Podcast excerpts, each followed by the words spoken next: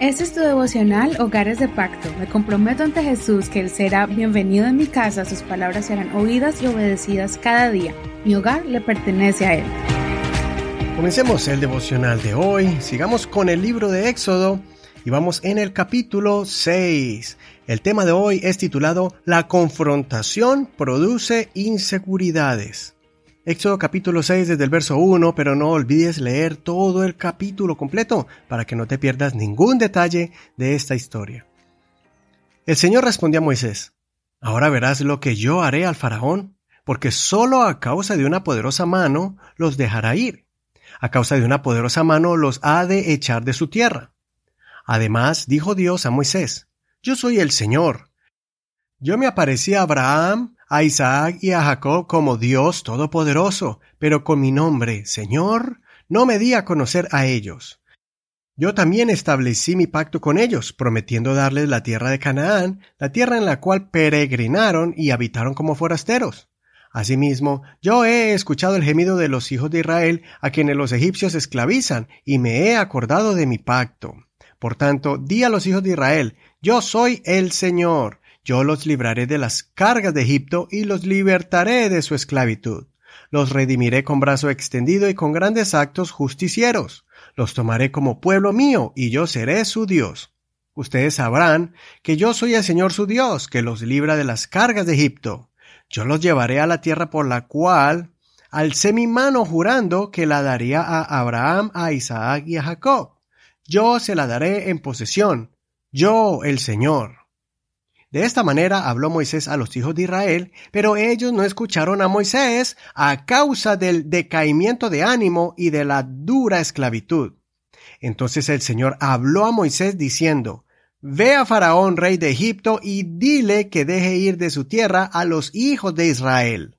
Y Moisés respondió al Señor diciendo, Si los hijos de Israel no me escuchan, ¿cómo pues me escuchará el Faraón, siendo yo falto de elocuencia? Entonces el Señor habló a Moisés y a Aarón y les dio mandamiento para los hijos de Israel y para el faraón rey de Egipto a fin de sacar a los hijos de Israel de la tierra de Egipto. Hasta aquí la lectura del devocional de hoy. Ayer miramos el choque emocional que hubo por causa de la reacción del faraón. Las ilusiones fueron destrozadas por la decepción.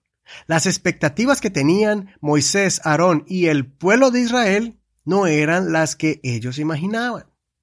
El efecto negativo que produce la confrontación ante los ataques del adversario o cuando alguien te decepciona es un sentimiento de inseguridad y de desánimo. Los ancianos vieron que sus cargas, en vez de ser alivianadas, se convirtieron en cargas más pesadas. La decepción de su líder, en vez de traer liberación, trajo más trabajo a sus vidas causó que ellos ya no creyeran en Dios, pues su líder falló en su promesa de liberación. Ellos se enfocaron más en la reacción del faraón que en las palabras de Dios.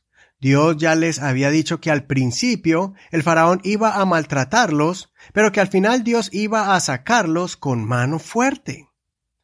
Por otra parte, Moisés, como líder, también revivió en él esa inseguridad de ser un mal orador.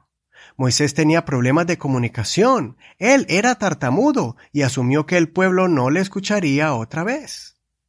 Muchas veces este mismo efecto ocurre en los matrimonios. Uno de los dos toma una decisión y cuando no sale como se esperaba, su pareja arremete contra el que tomó la decisión y le recrimina con aspereza.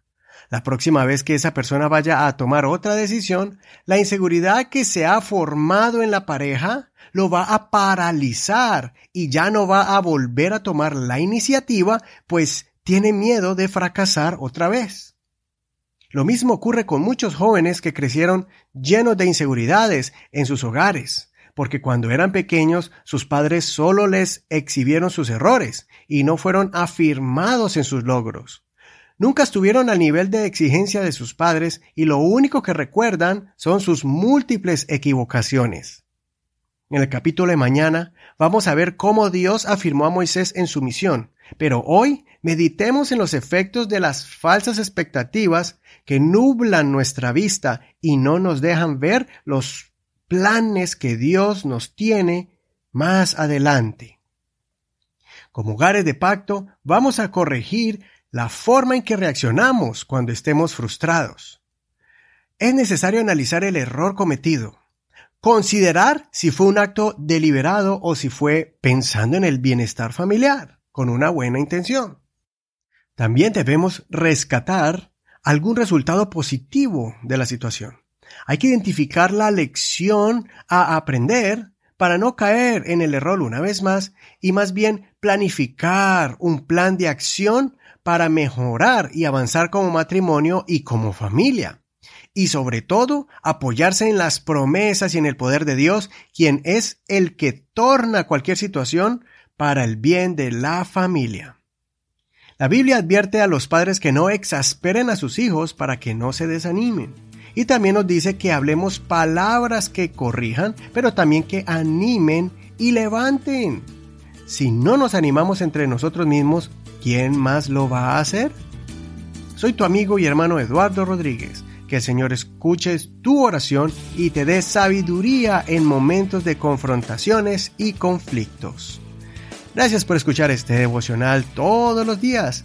Recuerda que estamos en Spotify, Google Podcast, Apple Podcast. Ahí puedes encontrar nuestro podcast y todos los audios de esta semana y de los meses anteriores para que tú puedas edificar tu vida en el Señor. También estamos en Facebook. Ahí están las notas en español y en inglés de este devocional. Y también está el enlace que te enviará directamente al podcast. Así podrás compartirlo con todas tus amistades en esta red social. Por lo pronto el Señor te bendiga en este hermoso día y mañana seguimos con el siguiente capítulo. Bendiciones.